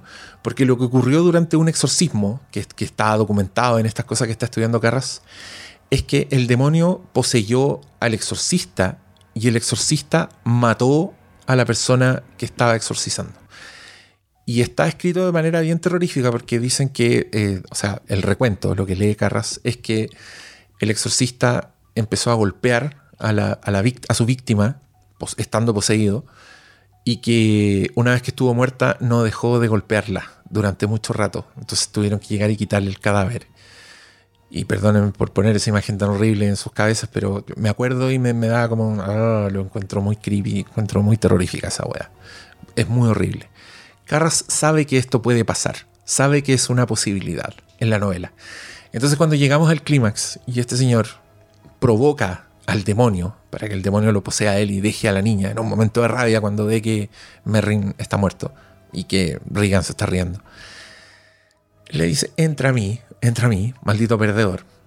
Y cuando él ve que el demonio está en él, y pone las manos en posición de estrangular a Regan, es donde va a terminar esto si él no hace nada. Entonces que él grite, no, se le salga el demonio y él se tire por la ventana, porque ahora él es un arma para el demonio, haciendo por lo tanto su sacrificio completamente válido y genuino, tiene todo el sentido del mundo. Entonces, William Friedkin, quédate tranquilo, es lo que estoy tratando de decir.